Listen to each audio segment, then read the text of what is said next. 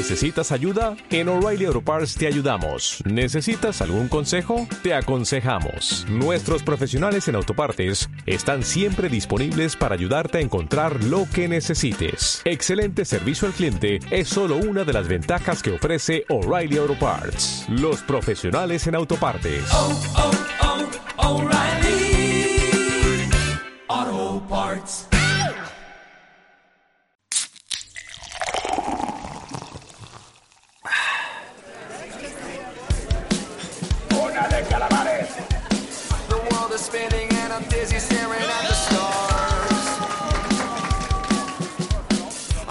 Conversaciones de bar. Un podcast de Tapas Magazine y Cervezas Ámbar de charlas bien tiradas. Conducido por Andrés Rodríguez.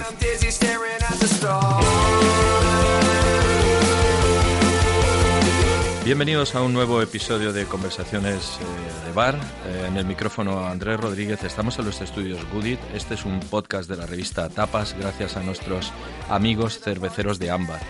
En las anteriores ediciones, a la que os invito a escuchar, si os quedáis con ganas después de escuchar este, han pasado por esta conversación gente muy dispar. El disquero Carlos Galán, uno de los agitadores de la ciudad gracias a Subterfuge Records y otros proyectos.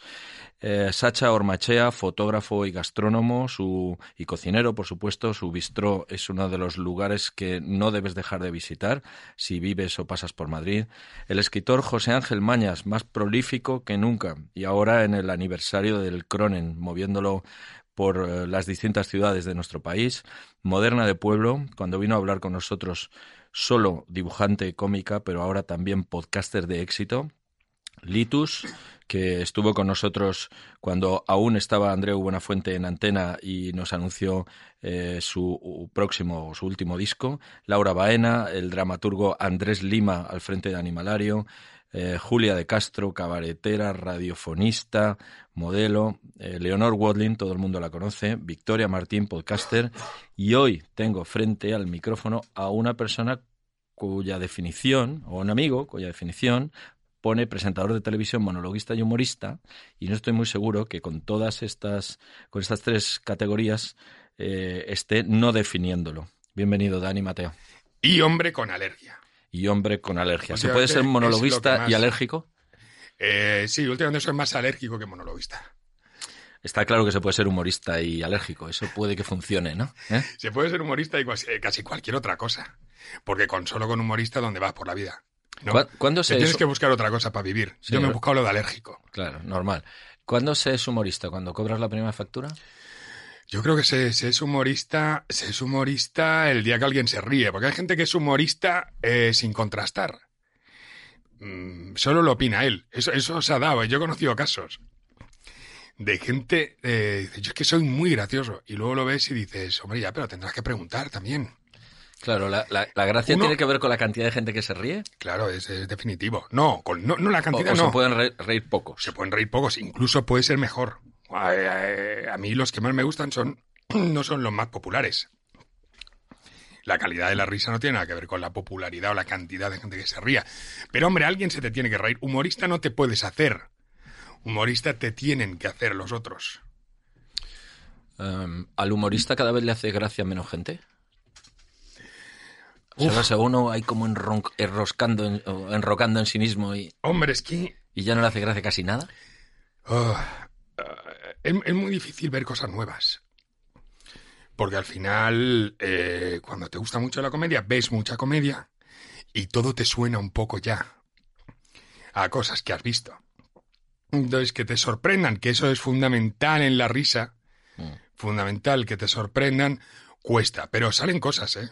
Y se hacen cosas nuevas, y hay nuevos tipos de humor que... Eh, gente con mucho talento, por ahí los cabrones. ¿Cuánto, ¿Cuánto del humorista que vemos en la tele o, o en un escenario está en el talento del guionista y cuánto en el humorista? ¿El, el- receptor lo sabe? ¿Se lo pregunta o no? ¿O, No, o le da igual? perdona, la alergia. El, el receptor no tiene que pensar. El receptor tiene que. eh, tú tienes que cogerle, llevarle durante el rato que esté dedicándote ese tiempo y él no tiene que hacer ningún esfuerzo. Esa es la función de todo el equipo que trabaja en un, en un formato televisivo, en un programa de radio, es que el otro pueda relajarse y disfrutar. Entonces, él no tiene que ver nada. Es como cuando ves una película, tú tienes que olvidarte de que son actores, de que hay un tío ahí con un foco, todo eso no se tiene que ver. Y, y los mejores programas son esos en los que todo es uno. Y, todo, y, y cuando te dicen, es que parece que, que lo estáis improvisando todo.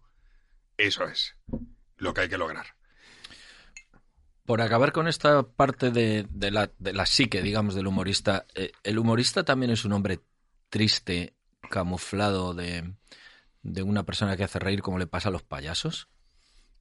Sí, Hay, Sí. una, hay, un- hay- hay una tristeza eh, congénita, ¿no? Como, como dijo José Luis Coy una vez que, que se lo pregunté, me dijo, no sé cómo serán los otros. Pero es, es, es así un poco. Yo creo que el humor también es, es una respuesta al vacío. Cuando dices, joder, cuando te sientes muy pequeño. Es un mecanismo de defensa, ¿no? Sí, cuando tú te sientes muy pequeño. El, el héroe no es humorista. El héroe No le hace falta. cree en él, va a la guerra y conquista Tiene territorios. músculos. Tiene músculos y es la hostia. El humorista suele ser un tipo pequeño frente a un mundo muy grande que le da miedo. Y como protección ante todo eso, y ante muchas veces eh, la pena que da eh, las cosas que pasan, ¿no? Le- suele ser sensible el humorista. Sí, es bueno. Suele ser un tío sensible. Y entonces eh, la respuesta a lo absurdo de la vida es el humor. Y es eh, que te rías de que ahora al salir de aquí te atropella un camión. Y eso pasa. Son cosas que pasan cada día. Cada día. Cada día. Un cirujano salva una vida y al salir del hospital viene un repartidor y se lo lleva por delante. Eh, ¿Cómo es posible eso, no? Y vivimos en un mundo así. Entonces la única respuesta a eso es reírte. Decir, madre mía, a cosas que pasan. Es que me, me- me he reído porque me estaba acordando, no sé por qué me vino la viñeta de, de Ibáñez de Mortadelo cuando lo, lo- lo atropella y queda como un papel de fumar, pero luego la siguiente viñeta acaba en 3D otra vez y no pasa nada. ¿no? Me ha gustado. Oye, pe- pensaba antes cuando decías esto, el humorista frente al héroe, el humorista es el que se lleva a la chica. Sí, hombre, sí, la chica es que escoge mal. No, porque yo creo que todos preferimos reírnos que, que una belleza deslumbrante, ¿no? sí, Bueno, hablemos de bares, hablemos de bares. sí, o Oye, sea, tú me estás diciendo que entre Irina Shayk y Lina Morgan lo tienes claro, ¿no? Puede que sí. Puede que sí, hombre. Lina Morgan ya no está. Eh, a lo mejor la respuesta sería que ya no a- está. Ahora no, ¿no? Pero en caso de estar, Oye, pero Lina tiene un teatro, tenía un teatro. ¿no? Te digo, no sé yo, ¿eh? sí, no, y la verdad hay mejor conversación, ¿eh? Porque Irina Y cuando se Igual ponía, cuando se seria, ponía era muy graciosa, ahí. muy graciosa. era muy graciosa, Lina Morgan. Vete a la mierda, Irina. Yo, yo también, Lina Morgan. Claro que sí. A tope. Estamos seguros. Oye, ¿tu abuelo tenía un bar? ¿O regentaba un bar? Una de las cosas que tuvo fue un bar. ¿Mm?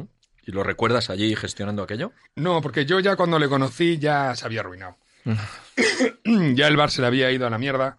Mi abuelo era un tipo muy peculiar, que siempre fue, bueno, pues yo qué sé. Pues iba por ahí, pues eh, sobrevivió de milagro. Pero tenía mucho arrojo. Y entonces eh, él tenía bares, eh, pero luego tuvo un problema su madre que tenía una granja y él se fue allí en plan héroe a solucionar el problema de su madre, vendió todos los bares que le iban de puta madre y montó una granja de cerdos de lo que no tenía ni puta idea. Eh, se arruinó, se le murieron los cerdos, tuvo que vender la casa de su madre y con lo poquito que le quedó, en vez de decir, bueno, pues ahora ya voy a llevar una vida más tranquila, eh, ve una casa en ruinas, volviendo, ¿eh? Volviendo de vender la casa de sus padres porque se había arruinado los cerdos, todo. Se mete por una carretera y ve una masía en ruinas y dice, hostia, aquí montaría yo. Entra y la compra. Y se compra dos caballos y monta una hípica sin tener ni puta idea de caballos. Y le fue bien, estuvo 30 años y ahí le conocí yo. Eh, entonces... La hípica tenía bar. Ah, sí, por supuesto. Claro, claro. Creo que venían por el bar. claro, claro. Yo, de hecho, de los clientes que venían a la hípica, montados en su caballo los de Iber dos veces. Casi siempre les viene el bar. ¿Tienes, ¿Tienes un bar que se llama El Ideal? Tuve, tuve. ¿Y cómo, cómo, cómo nació aquel proyecto? Eh, aquel proyecto nació porque con... Pues porque lo iban a cerrar en un bar muy bonito y iban a montar ahí un chino. Y entonces nos juntamos Lorena Castell, yo y un par de amigos de Lorena y tal, y dijimos, joder, qué pena, porque el bar era muy bonito. Y dijimos, esto no se puede convertir en un almacén. Y lo, y lo abrimos y fue bien. Tuvimos un año eh, y luego lo dejé. Porque ganar no se ganaba. Y... eh, pero bueno, no perdí. Y, y- y con toda la gente que ha tenido bares, me dicen, joder, pues eso ya es la hostia. Y, un bar es casi una ONG. ¿eh? claro, O eso sea, te- ahí hay un- es un punto de filantropía. Eh, eh, tú lo haces por el barrio, pero tú no vas a sacar casi claro, nada. ¿eh? eras un dueño de bar de los que al día siguiente le iba contando a todo el mundo, tengo un bar, tengo un bar, tengo un bar. Hombre, de un bar se presume, si no, ¿para qué se tiene? Y eso, y si se presume, se invita. Eh, por supuesto, y por eso no Y si ganábamos se invita, nada. se arruina. Claro. Ah. Nos fuimos antes de perderlo todo. Pero lo pasamos muy bien por el camino. Y eras un, eras un dueño que estaba allí, que cuando iba, que cuando él quería un bar, iba a su bar. Sí, sí, sí, sí, ahí era un punto de encuentro, lo pasamos muy bien. Eh, si, estu- si no fuera por lo del dinero, todo lo demás estuvo muy bien. El pequeño detalle ese, El pequeño, el de que nos íbamos a arruinar. Pero si no fuera por el tema de arruinarse, todo lo demás muy bien, muy bien. ¿Qué experiencia tienes de bolos en bares? Eh, la- mm. Yo, yo so- me gusta más el teatro. Soy un monologuista raro en este sentido, porque que todo el mundo dice, no, el bar, la cercanía. Eh, yo no. Yo quiero que estén sentados. Y que- pero que estén sentados para qué, qué, qué aporta, cuál es la diferencia respecto a, la- a- Que vienen en mejor estado. Ah. Claro. Claro, para ir al teatro uno ya se arregla, apaga una entrada, dice, hombre, me van a ver, Está quieto en el sitio. el pueblo no está grande, luego la gente comenta. Entonces, eh, están en posición de espectador. En un bar, bueno, se hace otro tipo de comedia más interactiva, se levanta uno, pues yo tengo un chiste, bueno, hombre, pues ya otro día. Eh, a mí no, no me no es el ambiente en el que y luego también yo tengo un tipo de humor más discursivo. Uh, yo, yo hago monólogos. A ver, mi rollo siempre ha sido sobre el escenario muy Pepe Rubianes. Mm. Eh, Pepe, Pepe te contaba una historia, no te hacía chistes, te contaba una historia y, tú la tenías que vivir y seguirle. Y lo divertido era la historia surrealista que Pepe te contaba y por el camino había cosas graciosas, pero eso necesitaba prestar una atención. Un bar a veces no te da tiempo a eso. En un bar mm, lo que funciona, por ejemplo, mucho es Leo Harlem. Pim, pam, pam, pam, pam. Y entonces la gente, ja, ja, ja, hey, con la cerveza. Pero claro, si tú te pones a hablar... claro, yo me he comido cada mierda, Andrés, impresionante. A mí me han llevado a una discoteca a actuar. A media sesión. De Con baile. la gente, a media sesión en Extremadura, una discoteca, que en la puerta eran todos Hyundai Coupés hasta donde alcanzaba la vista. En los 2000, eh, pastilla pura, no había uno sobrio. Les bajan el musicón, ras, y ahora la comedia. Y sale ahí un tío con un micro a gente que te está mirando como Walking Dead, unos ojos como faros. Ahí no sales cabreado. Eh, no, sales asustado. Asustado. No, encima, encima enfádate, si están así. están a esto de pegarte. De hecho, después de esa actuación, el dueño me dijo, es, es quizás la mejor crítica que me han hecho jamás. Acaba la actuación, que había sido lógicamente un desastre, eh, y, y me dice el dueño, hombre, había dicho de pagarte, pero ya, ya has visto. Y, la verdad es que no ¿Cobra- le- ¿Cobraste o no? poco. Bueno, podías haber cobrado de dos maneras, obviamente. Sí, sí, del sí. dueño o del público, ¿no? ¿Eh? Negociaste, Negocié, le hiciste negocié. un descuento. Yo te hago un descuento, cogí lo que me dio y salí a lomos de un junkie. Vámonos de aquí. Eh, tengo, tengo la sensación de que eh, los, los bares son un buen sitio para escribir. Es, ¿cómo, gestionas los monólogos? ¿Dónde, dónde, apuntas, las, ¿Dónde apuntas las historias? ¿Cómo vienen? Eh, ¿Cuál es el método de, escritura? Yo en mi caso me obligo. Hay gente que, que dice, no, yo es que se me ocurren unas ideas. Yendo por la calle, se me ocurre una idea, yo la apunto, ¿no? Y esa idea luego... Pues yo no tengo esa suerte. Yo no tengo esa suerte. Yo me tengo que obligar. Porque si no estoy pensando chorradas todo el rato. Y me distraigo, y me voy a tomar algo, y me pongo a hablar con otro, y se me olvida. Eh, escribir es un trabajo jodidísimo. ¿Tienes una técnica? La técnica es cerrar por fuera. Sí. Esa es la técnica. muy bien, muy bien, muy bien. Yo una vez leí que Paul Auster tiene como un armario. Ni siquiera una habitación, porque dice que en una habitación ya se distrae. Entonces, como un armario empotrado, y allí mete la mesa sin ventana ni hostias, casi a oscuras, y, allí escribe. Obligado, porque su cerebro huye. Huye del trabajo. O sea, a ver, no, no hay un solo humorista trabajador. No, no, ningún artista ha nacido para el trabajo. Sí, ni para madrugar. Ni para madrugar, ni para eso es otro perfil humano. Mm. Entonces, pero escribir es muy costoso. Entonces te tienes que obligar. Yo alguna vez tiro de nota de móvil, eso sí lo hago, ¿De audio? de audio. Cojo y me grabo ahí, me, me grabo ahí algo y luego, em, y luego lo pongo por, escrito y tal. Pero esa es el, el peor, es el peor, la peor parte, ¿eh? De hacer monólogos, de escribir. Es muy duro.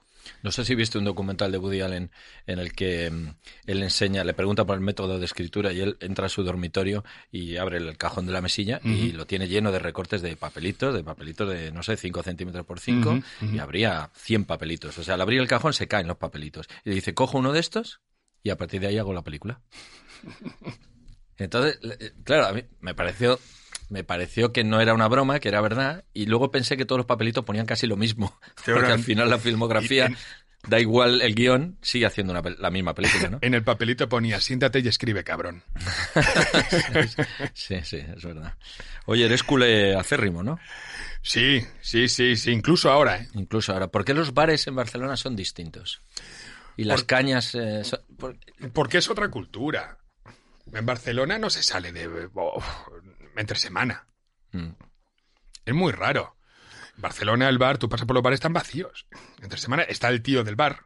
Siempre hay Vi- un tío. vigil- vigilándolo. Siempre hay un tío ahí cuidando del barrio, ¿no? Como Batman en la barra. Pero es el tío del bar, siempre está el mismo. Y en Barcelona se sale viernes y sábado. Y es otro tipo de bares y, y te, y te cobran la, la tapa. Yo descubrí la cultura de bar aquí, cuando llegué a Madrid. Aquí sí que es un punto de encuentro fundamental en la vida social de la gente. Yo cuando llegué aquí como, joven catalán y cuando acababa la jornada en, en Paramount Comedy, que es donde yo empecé, me iba a casa, yo noté las miradas. A mí la gente empezó, a hablar de mí. Yo noté que la gente estaba empezando y le pregunté a uno, digo, oye, ¿qué, pasa, tío? La gente me mira raro. dice, no te van a mirar si te vas. Digo, ¿cómo que me voy? Me voy a casa. "Y- Es que aquí nadie se va. es que- Y entonces ya me descubrieron el bar de abajo y ya no salí. Claro. Ahora que vives eh, en la sierra, Mm. eh, lo- los, ¿tus bares son los que están cerca de casa o, lo- o los que molan de Madrid? Hay que tener un bar cerca de casa, porque al final uf, coger el coche para ir al bar es raro. Eh, al final, tú vas donde está tu gente. No es al bar a donde vas. Eh, vas a la comunidad que se junta en ese bar, ¿no? Y tú formas parte de ella. Pues cuando tuve el ideal estaba muy claro. Yo siempre iba al ideal porque siempre me encontraba un amigo Mm. que estábamos allí. O sea, un bar vive cuando está habitado por una fauna habitual. Los bares, los bares que son muy bonitos, pero siempre hay gente distinta, no cumplen la función que debe cumplir un bar, que es ser una segunda casa para ti, un punto de encuentro con tu gente, ¿no? Entonces es fundamental para un bar hacer parroquia. ¿Bebes cerveza en casa? Sí, sí, sí, pero tampoco te creas que soy excesivamente bebedor, ¿eh? Eh, pero no es lo mismo, o sea, yo la quiero de... A mí me gusta de grifo. O sea, donde la disfruto es en el bar. Y bien tirada y con la espuma. Es que hay gente que tira muy mal la cerveza, ¿eh? Habría que matar a esa gente, ¿eh? Sí, ahora está muy mal. No, no, hay terroristas por ahí. Hay terroristas de las, ca- de las cañas. ¿eh? Terroristas. Y en vasito pequeño, ¿no? Y O sea, vasito en pequeño. en vasito de caña, ¿no? Que uno A pueda... mí me gusta así. Que uno pierda la cuenta cuántas ha tomado. A mí, a mí lo que me pasaba muchas veces, iba a un bar, eh, cuando yo vivía en la Latina, iba a un bar que yo pedía caña y me ponían el doble. Y yo decía, te he pedido caña. Y miraba al camarero y decía, y decía, tienes razón. me llevaba el doble como diciendo, ¿a quién vas a engañar? Desgraciado a estas alturas pidiendo una caña. Oye, ¿cómo es vivir en la Latina, en un barrio de bares? O, Pues es, pues o es- unos bares que han hecho barrio. Efectivamente, eh, era así, ¿eh? Eh, Yo uf, casi no llegaba a casa, era un horror. No pisaba casa, porque siempre, camino de casa, claro, tienes que cruzar por tantas tentaciones que no te da la vida. Siempre había alguien que decía, no te vas a quedar, no te vas a quedar, salían como los Muppets de las puertas. y no, no llegaba nunca a casa. A- en Cádiz a los bares les llaman baches. Baches. Oye, siempre van para casa, pero te encuentra un bache y te queda ahí, ¿no? Es verdad. Oye, cuéntame algo del programa de, de televisión. Eh, es un, claro, un programa diario de actualidad. Eh, ¿Cómo haces para no perder el ritmo? Eh, para que no, para, sí, para la regularidad me refiero. Yo es que... mm, eh, yo me he pasado Es tantas... casi un programa de radio en televisión, ¿no? Sí, sí. Y yo, yo es que me he pasado tantas horas delante de una cámara. Es que si me pongo a mirar es acojonante. Yo siempre he tenido dos o tres programas a la vez. Siempre. O sea, en ese sentido he sido muy currante. Me ha gustado mucho y- y- y he dicho, siempre creo que puedo hacer un poco más. Porque cuando, cuando voy cansado pienso en mi padre levantándose a las 7 de la mañana para ir al banco y digo, ¿de, de- de qué te estás quejando? Es verdad, es verdad. Es verdad, ¿eh? Y entonces me he pasado tantas horas que te diré que me siento más... Soy más yo frente a un micro que en mi casa. Soy más yo, estoy más... Y luego en mi casa eh, es como que estoy al 50%, estoy reposando. Y, y, y donde me siento bien y me siento natural y a mí ya no me ponen nervioso las cámaras, al contrario, me gustan. Eh, Cuando veo una cámara digo, "Ah, aquí puedo ser yo. Sí, te- Aquí puedo ser estiras yo. la espalda, ¿no? El resto del tiempo voy cortado. Oye, de estar de- al lado de, de Chechu de Wyoming, eh, ¿estás hablando cada vez más? Ah, No, cada vez menos. Sí. ¿Cuándo? no hay tiempo. No hay tiempo. Chechu, eh, o sea, él, él para para respirar. Eh, yo no he visto a nadie con semejante incontinencia verbal. Es una barbaridad. Lo que pasa es que es tan interesante lo que dice. Claro, porque lo, lo alucinante de lo alucinante de Wyoming es no solo que habla mucho y te ametralla, ¿no? Digo con palabras, sino que realmente como te- no te da tiempo a pensar todo lo que dice y, y a seguir su su, eh, su velocidad de inteligencia, ¿no? Sí, sí, además es que lo, eh, hay gente que Eso habla- si no te ríes, porque como te rías con lo que diga ya no respiras tú. No, no, mira. Chechu tiene el colmillo afilado, como cómico. Entonces lo peor que puedes hacer es reírte, porque cuando él te ve, eso es como cuando un tiburón te ve sangrar. Entonces ya quiere más. Y Jordi Évole Sí, sí, la famosa. tiene un famosa- problema. Sí, sí, que ahí se quedó el pobre doblado. Eso es historia de la televisión, ¿eh? Claro, lo peor que le pudieron decir a Checho, a Wyoming, es, Que tenía ese problema. eh, Wyoming, ten cuidado porque si Jordi se ríe se desmaya. ¿Cómo? Ya no hace otra cosa. Pero ya desde que llega, es que no lo puede evitar, va por él. Y empieza, pam, una, dos, tres, hasta que no le ve temblar, no para. Lo va a matar, un día lo matará. Lo matará, pero no puede evitarlo, es su naturaleza. Nosotros hicimos con Chechu un par de cosas, una portada y luego presentamos la revista tocando con su banda dentro de una cocina. Y, cometí la osadía de, de fan de, de darle la revista para que la firmara, que tenemos en la redacción las revistas firmadas, y me puso de tu ídolo. Y yo tardé en, ente- tardé en entenderlo, tardé en entenderlo. ¿no? Eh, y- Tú eh, a me puso en mi sitio. Recuerdo que cuando salía bien joven ¿eh? al escenario, ah, decía con el reverendo, y decía al público, ustedes vienen aquí para, para pasar un rato conmigo, porque creen que somos iguales, pero aquí hay un escalón y este escalón está por algo. Y tenía razón, que, que es lo mismo que dices tú de los teatros. Pero esto no lo puedo decir yo. No. Bueno, esto no. es algo que solo se le permite... Lo, lo acabas de decir. No, que decía otro. Yo soy muy de comentar. Me ha dicho uno que. Pero eh, esto solo se lo toleran a un cierto tipo de artistas. Esta chulería. Esto lo puede hacer Wyoming y lo pueden hacer cuatro más. Eh, si no, el público no te compra. Tú, como vayas con según qué humos a hablarle al público, te dice, ¿estás gilipollas? Oye, antes hablábamos de, de podcast, eh, que, que, mm, creemos los dos que, que hay más podcast que setas. Porque Que es- personas. es- está, es- está claro que hay menos setas que, que podcast y más podcast que personas.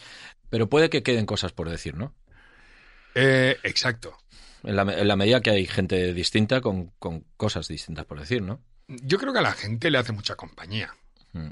el podcast, la radio, la tele. Mm, vivimos en una sociedad donde, donde la gente está sola, ¿eh? Hay mucha gente sola. Mm. Y esto ayuda a mucha gente. Y de verdad que es importantísimo tener ahí eh, alguien que te hable. La casa vacía y en silencio se te cae encima a veces, ¿eh? Y, y- y luego pensar, el cerebro necesita, necesita pensar. Yo no sé si te pasa a ti, pero el, el mío es, es, es- el cabrón es hiperactivo, necesita todo el rato que le estés dando cosas para pensar. Y, y yo creo que es muy bonito. Y, y la comunicación, y que es muy importante. Entonces yo creo que sí gusta y que sí... A mí lo que me sorprende son los tiempos. Esto he flipado. Yo cuando empecé en Paramount hacíamos entrevistas. Y había, claro, no había podcast, ni había hostias, ni internet, ni nada. Entonces era un proyecto militar. Eh, y estábamos haciendo el programa y había un montón de programas de entrevistas y luego la entrevista cayó en el olvido. Y ya nadie hacía entrevistas. Y yo digo, hostia, pues ya, pues, las- la- pues, pues se ha acabado. Se ha muerto, sí. Y ahora de repente ha vuelto con una fuerza brutal y son entrevistas de tres horas. Sí, bueno, en el sentido de la birra, la entrevista más vista tiene dos horas de entrevista, que es casi un maratón. El Y a la gente le encanta estar dos horas escuchando.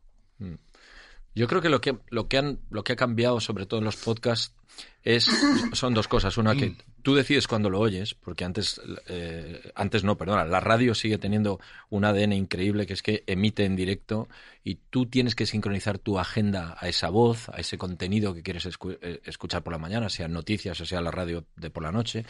Y y aquí lo que se produce es lo voy a elegir bajo demanda. Ahora estoy triste, voy a escuchar un podcast triste. Ahora estoy alegre, me quiero reír.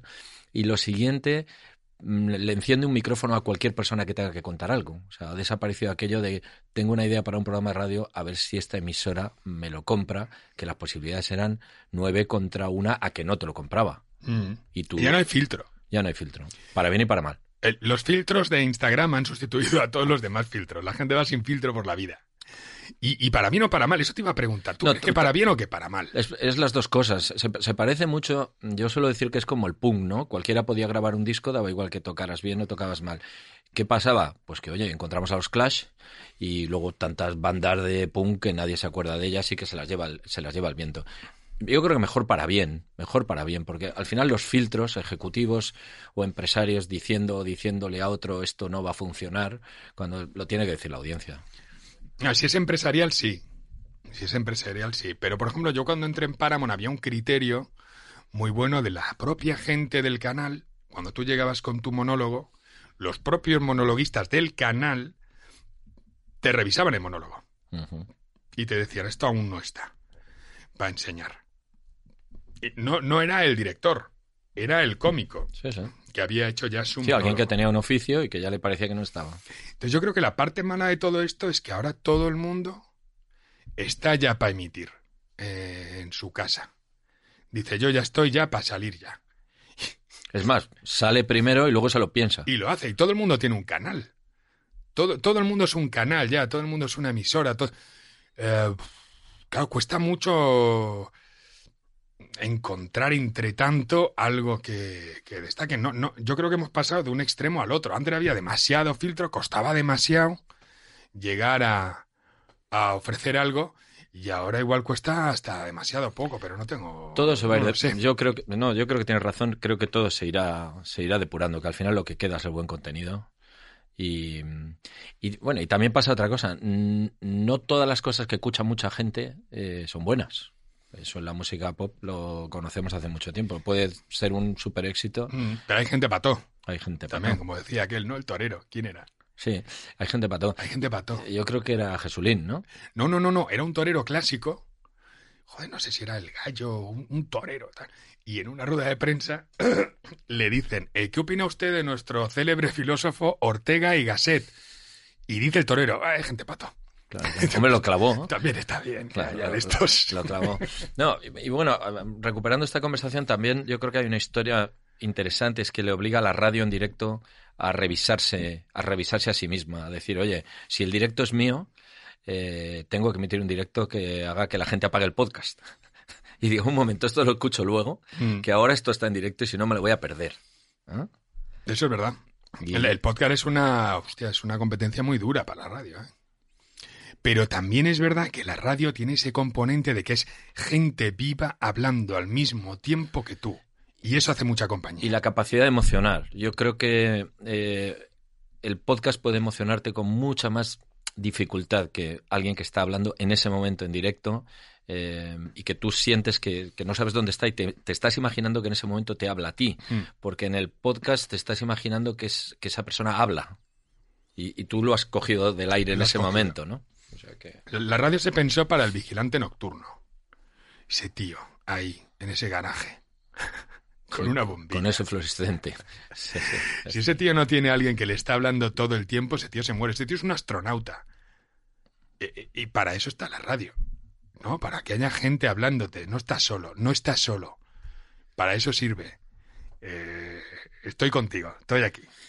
Bueno, tenemos que ir acabando. Si os encontráis a Dani Martín en alguno de sus bares favoritos, o perdón, a Dani Mateo, porque si Sí, encontráis a Dani a Martín Dani tendrá que Martín, venir otro día. Pedirle un autógrafo, es un Sí. tío de puta madre. Además no sabemos si va a bares ni nada. Todo el mundo. Pero bueno, si, os encontráis... Perdona, es todo el rato esto, ¿eh? claro. incluye- Todo el rato. Incluyendo yo. Incluyéndole a él. Así- Que, que- que- que le dije a Dani, a ti te joderá más. Hombre, Porque normal. era Dani Martínez, el canto el loco. Dani Mateo, pero ¿quién cojones puede? Pues lo hacen también al revés. Y eso tiene que. O sea, a mí que me confundan Oye, con Dani Martín me oye, mola, se, me está, se me está ocurriendo una gira. Dani Martín y el otro se va a llamar. Fantástico. Oye, gracias por venir, Dani. Conversaciones de bar. eh, ojalá nos encontremos tanto los oyentes del podcast como, como con Dani tomando una caña. Si no, pues eh, haremos por hacerlo. Y disculpas porque el podcast sea tan corto. Y te, te vemos cada noche, o si no, casi todas las noches. Mm, espero que sea cada. Un abrazo. Oye, ¿te has dado cuenta de que todas las cosas buenas de la vida acaban en bar? Por fin ha llegado el jueves, acaba el bar, todos a una esto se mueve, acaba en bar. Ámbar, 120 años elaborando con pasión una cerveza que acaba en bar.